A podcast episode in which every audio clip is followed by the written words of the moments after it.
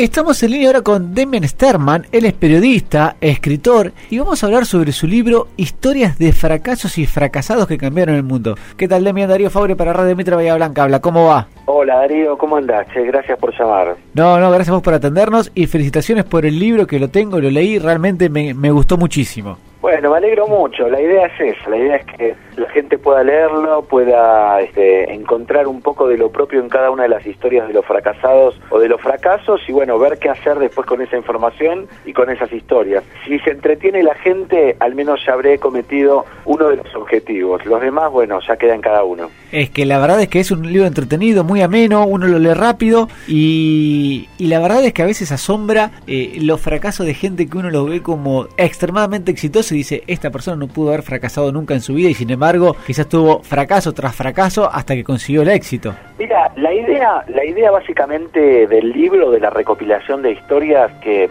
recuerdo todas las historias de gente que nosotros de alguna manera idolatramos o nos interesa el legado que han dejado, es un poco eso, es un poco entender que los que nosotros entendemos como exitosos, en realidad eh, ellos llegan a cumplir sus objetivos eh, bajo el proceso de un montón de instancias en las que no la pasaron nada bien o en las que tuvieron que modificar los objetivos que llevaban o los caminos o los equipos, porque a nosotros nos contaron las historias de éxito como si la gente naciera y tuviera éxito al otro día, ¿viste? Y en realidad eh, estas historias demuestran que cada uno de los objetivos este, eh, encontrados o cumplidos de cada una de estas personas que están en el libro son el proceso de un montón de situaciones de sinsabores que son las que nos pasan a todos nosotros en el día a día. Seguramente un poco para para aquellos oyentes que no conocen el libro, estamos hablando que, que habla de gente como Gaudí, Edison, Henry Ford, Walt Disney, eh, Van Gogh, Einstein, personas que, que en algún momento tuvieron traspiés o, o no fueron entendidos y bueno, obviamente todos sabemos después de, de, su trayectoria. Exactamente, como dice el título, son historias de fracasos y fracasados que cambiaron el mundo. O sea, algo en lo que ellos, después de sus tropiezos, impactaron de una u otra manera en el mundo que hoy vivimos. ¿Cuál de todas estas historias te gustó más? O, que estén acá o que no hayan entrado en el libro, que lo hayas conocido después, ¿eh? Mira, eh, la verdad que cada una de las historias que están elegidas, que forman parte del libro, eh, llamaron mi atención de alguna manera. Todas están elegidas, quedaron muchísimas afuera. Sobre nuevas estoy trabajando ahora en un nuevo libro que sale a fin de año.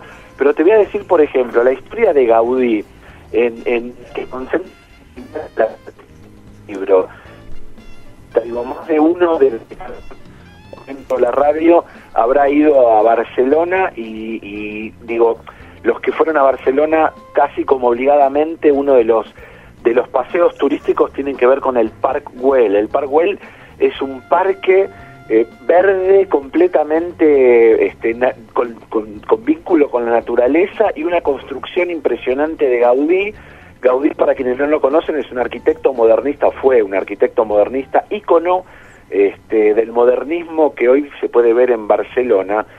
Eso que hoy vemos, que nos lo invitan a pasear como si fuera un parque natural o una reserva de la humanidad, fue en realidad el primer barrio cerrado que se hizo en el año 1900 por un millonario llamado Well, que era mecenas de Gaudí y un desarrollo de Gaudí, que realmente fue pensado para que 70 familias aristocráticas de Barcelona compraran un lote y construyeran eh, una casa que tuviera relación con la naturaleza y no vendieron un lote. En 14 años no pudieron vender un lote. Eso yo lo, lo, lo, lo transcribo en el libro como un espacio increíble de la humanidad, pero un fracaso impresionante del mundo inmobiliario. Exactamente, exactamente, increíble. Ahí, ahí en el libro lo reflejas bien, creo que es la casa de, de, Gaudí mismo, la casa del desarrollador, este mecenas de Gaudí y la del abogado, me parece, ¿no?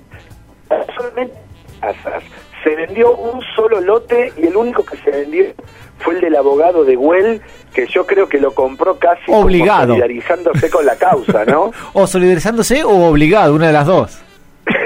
bueno, pensémoslo como, como te parezca, pero sí, yo creo que las dos, las dos cosas, ¿no?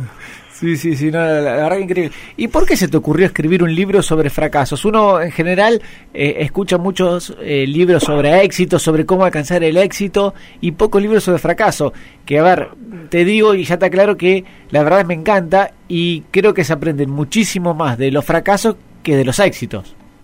Mira, justamente por eso como decís. Yo soy periodista, hace 30 años trabajo en el periodismo y, los últimos cinco años me empecé a enfocar en todos los temas que tienen que ver con la creatividad aplicada a la innovación. Y cuando empezás a investigar un poco, empezás a cruzarte con casos de éxito, éxito tras éxito, tras éxito, tras éxito, y si te pones a rascar con la uña, te das cuenta que detrás de esos éxitos lo que hay es pura propaganda, ¿viste? Que no, que si te pones a mirar un poco las historias en cómo se fueron construyendo los procesos que llevaron al gran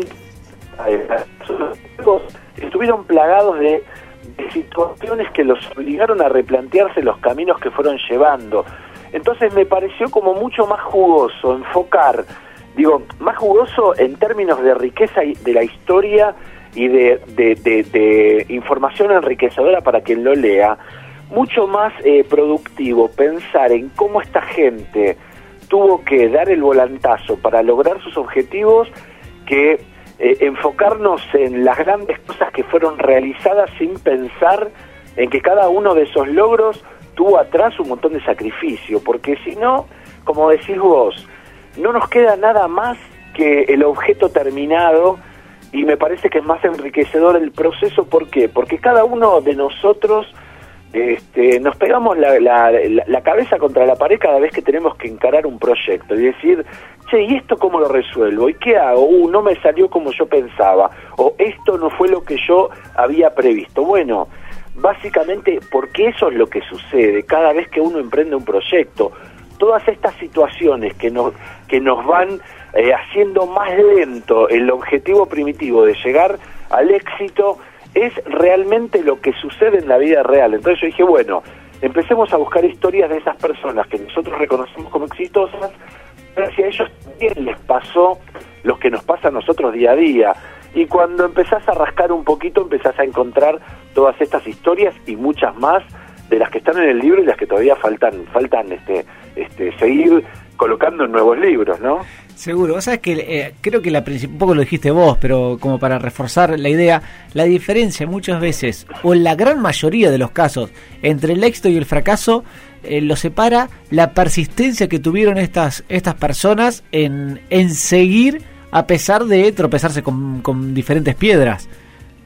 Y vos sabés que eso tiene un nombre, eso se llama resiliencia, que es la capacidad que tenemos nosotros de aprovechar este, aquellas cosas que nos suceden y ponerlas en favor nuestro. Vos pensá, nosotros todos hoy hablamos de Steve Jobs y lo ponemos como el icono del éxito, el icono del emprendedor exitoso, el icono del hombre que pudo transformar de alguna manera en gran parte la manera en la que hoy vivimos, ¿no?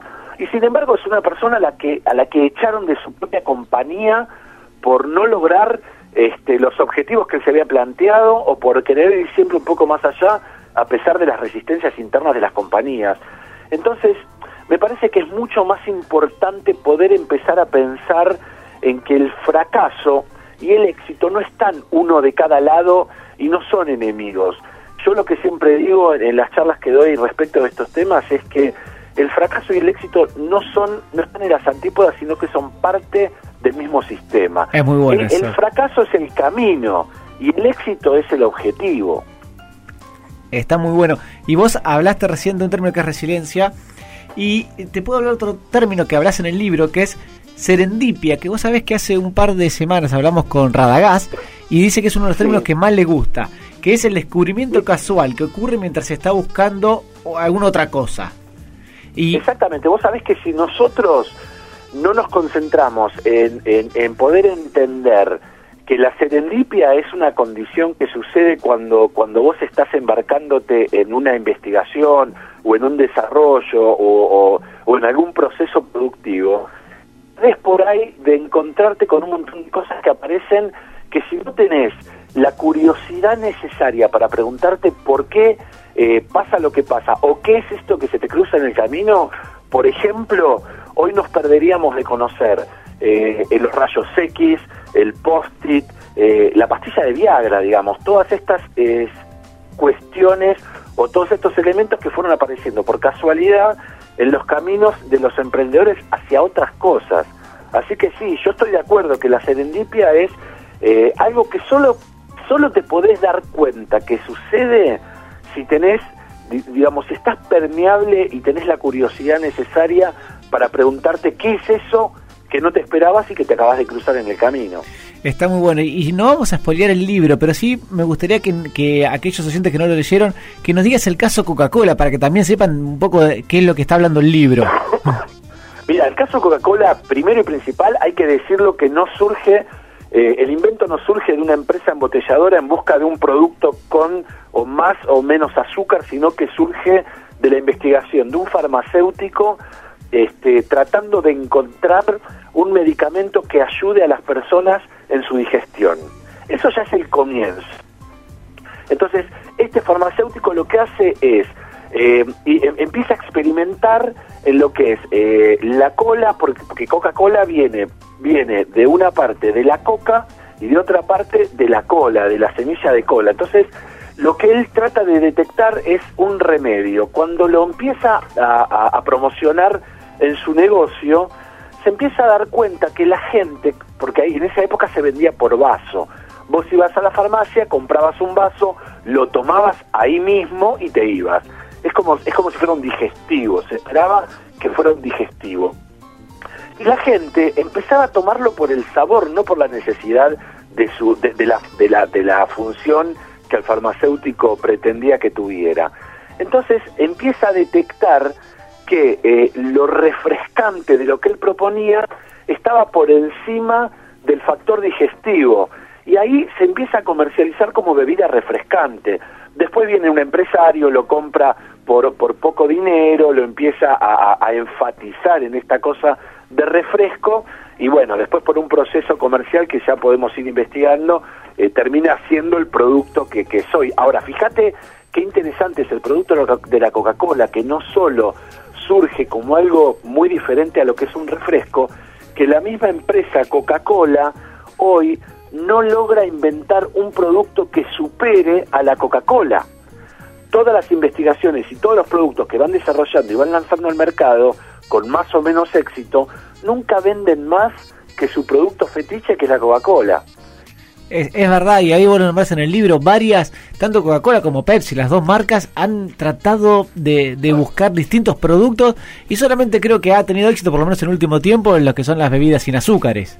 Pero después el resto... pero eso, eso, eso porque tiene que ver también con una cuestión este, del ecosistema en el que vivimos hoy, donde hoy se hace foco en todo lo que sea más natural, con menos sodio, con menos azúcar.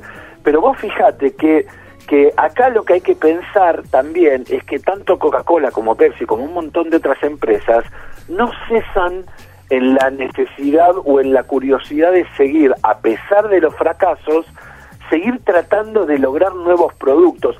Porque eso es un poco la idea del libro, no es quedarnos solamente en, la historia de que, ah, mira, fracasó, sino en decir, bueno, che, pará, el fracaso es parte de un proceso que te empuja a seguir generando nuevas ideas, nuevas propuestas, que es lo que hacen que hoy el mundo moderno tenga toda la, todos los elementos que hoy tiene. Porque si hubiéramos tenido el suficiente miedo al fracaso como para este, desistir porque algo no nos fue como queríamos, este, no tendríamos todos los productos que tenemos hoy alrededor. Un poco la idea de este libro es que podamos resignificar eh, la idea del fracaso. El fracaso no es la muerte de nadie y no es el final de nada, es, es parte de un proceso que es necesario incorporar para seguir en el camino del desarrollo. Eh, sí, eh, y vos sabés que hablando de productos, también me hiciste acordar a otra cosa que está en el libro, que son los museos de aquellos productos que, se, que han fracasado. Hay museos en el mundo de, de, productos fracasados.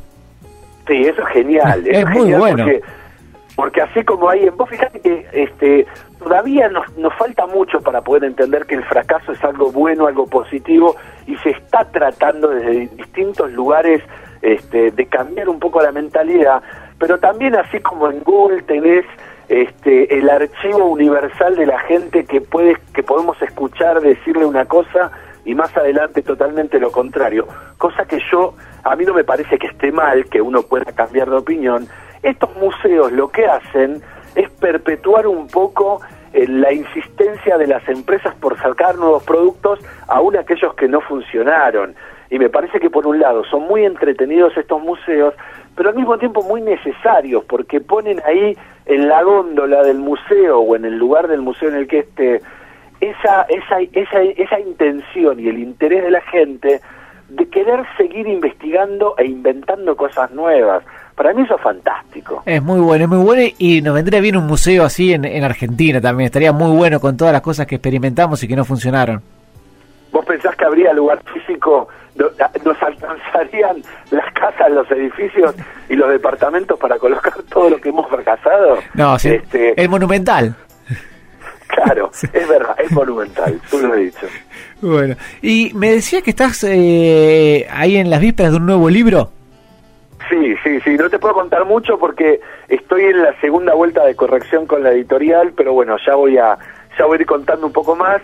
Este, en el nuevo libro que va a salir en noviembre, esperemos si todo va bien, lo que lo que lo que hago es sigo indagando en las historias de fracasos y fracasados, pero también le agrego un poco de, de, de un, poco de pensamiento respecto de lo que pasa con la creatividad puesta al servicio de la innovación cómo es necesario que todos nos relajemos un poco en, en esto de lo dramático que se supone que fracasar, de lo cual yo estoy completamente en contra, y todo lo que hago trata de, de, de, de quitarle esa presión al fracaso, y ahí agregamos nuevos, nuevos casos y los indagamos un poco a ver qué pasó, cómo fue, en dónde, en dónde la creatividad funcionó, en dónde no, y qué, qué efecto tuvieron para la innovación, qué es un innovador, y ahí como profundizamos un poco más y no nos quedamos solamente en las historias, sino que ahondamos un poco más en el análisis de esas historias para que para que sea útil también, para que el emprendedor tenga herramientas este, y pueda animarse a, a lanzarse, a probar, saber que va a fracasar, poner al fracaso como parte del plan del plan estructural del proyecto y del negocio y entender que el fracaso solo es un desafío que viene a mejorar el proceso al, en el que uno está inmerso y a donde uno este, tiene que seguir desarrollando para lograr el objetivo, ¿no? Está muy bueno, está muy bueno y lo vamos a esperar. Y, y, por último, para ir terminando, eh, sin que esté en el libro, para así no respetamos eso de que, de que no puedes hablar mucho. De fracasos argentinos, porque el libro habla mucho de fracasos internacionales, pero de fracasos argentinos. Eh, ¿Estuviste investigando algo o no? Mira, sí, eh, te cuento, yo estoy investigando mucho acerca de fracasos argentinos, obviamente fracasos empresariales y de emprendimientos, no fracasos políticos, porque eso debería ser un fascículo encuadernable que no terminamos más de sacar, ¿no? Olvídate. Este, sí, lo que lo que decidí no, no publicarlo en este primer libro que, que, tenés vos, que es Historia de fracasos y fracasados que cambiaron el mundo, simplemente porque yo lo que no quería era que nadie se sintiera acusado y que todos pudiéramos este, empezar a hablar del fracaso. Este primer libro lo que hacía era poner el tema del fracaso sobre la mesa y empecemos a discutirlo. Ya en los próximos vamos a o al menos yo pretendo relajar un poco más el marco y poder hablar de cuestiones de Argentina o de argentinos. Vos sabés que hay muchos argentinos en el mundo, inclusive, que es por ahí, en, lamentablemente, en otras latitudes donde encuentran mayores, mayores libertades para poder experimentar, por cuestiones económicas, por cuestiones de idiosincrasia y, qué sé yo, por cuestiones presupuestarias, este, donde, donde les permiten eh, experimentar un poco más, este, equivocarse o, no equivocarse, pero simplemente probar y que no funcione. Eh, y ahí sí, ahí vamos a hablar un poco más de proyectos argentinos que no funcionaron o proyectos argentinos que funcionaron, pero que en el proceso de llegar hasta el desarrollo final tuvieron que pasar por muchos eh, acomodamientos de, por, que, que, tuvieron consecuencias eh, al principio no, no, no, muy, no muy alegres, ¿no? Está muy bien, está muy bien. Bueno, Demian, te queremos agradecer. Recordamos el libro y lo recomiendo, realmente yo lo leí, está muy bueno. Se llama Historias de fracasos y fracasados que cambiaron el mundo. Y vamos a esperar en noviembre el nuevo libro. Así que muchísimas gracias, ¿eh? Darío, muchísimas gracias a vos y a ustedes y a la producción por buscarme, encontrarme, no fracasaron en eso. Eh, en otras cosas sí, pero en eso no. Prueben y si las cosas no funcionan, sigan para adelante. Muchas gracias, un abrazo grande. Abrazo, Darío, hasta luego. Chao, chao. Al que acabamos de escuchar es Demian Sterman y permítame repasar un poquito el libro eh, con algunas anécdotas que, que menciona el mismo. Por ejemplo, a ver, los fracasos de Thomas Edison, ¿sí? que, que, tuvo una batalla enorme con, con Tesla, Nikola Tesla, eh, sobre la corriente, sobre la electricidad, y, y, ahí ganó y perdió batallas.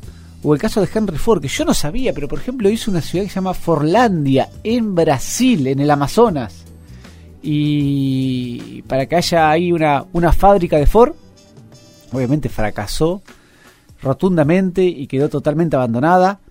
Eh, o el caso de, por ejemplo, de Walt Disney.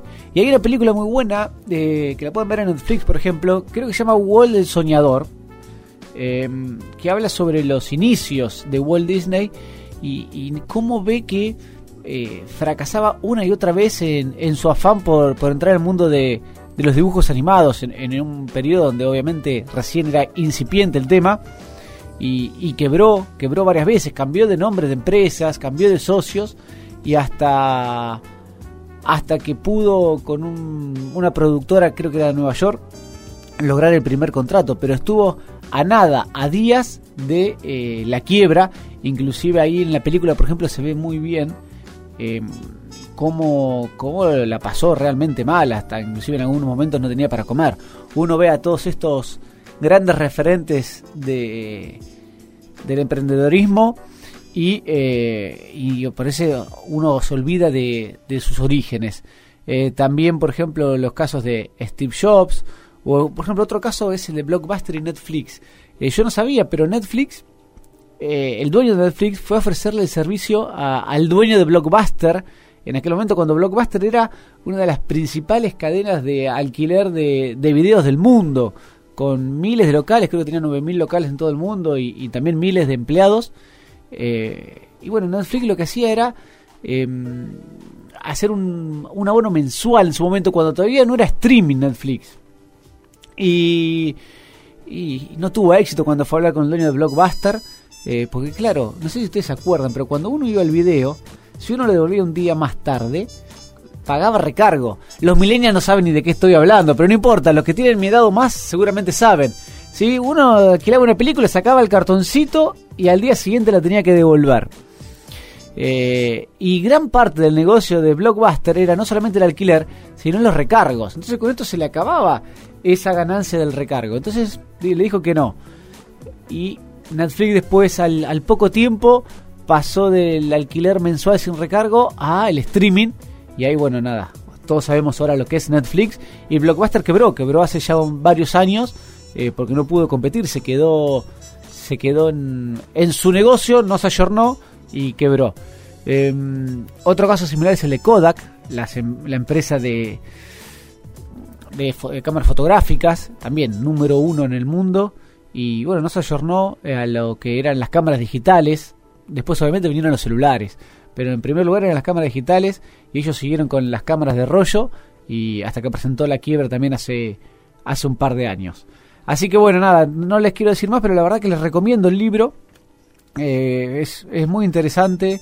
Eh, hay otros casos, eh, como el caso de, de, varios artistas que murieron pensando que habían fracasado en su vida. Muchos pintores, por ejemplo, es el caso más, más conocido de varios pintores que hoy sus cuadros valen millones de dólares. ¿sí? Van Gogh, por ejemplo, ¿sí? que murieron pobres y pensando que habían fracasado en su, en su actividad. Les recuerdo una vez más, entonces el libro se llama Historias de fracasos y fracasados que cambiaron el mundo.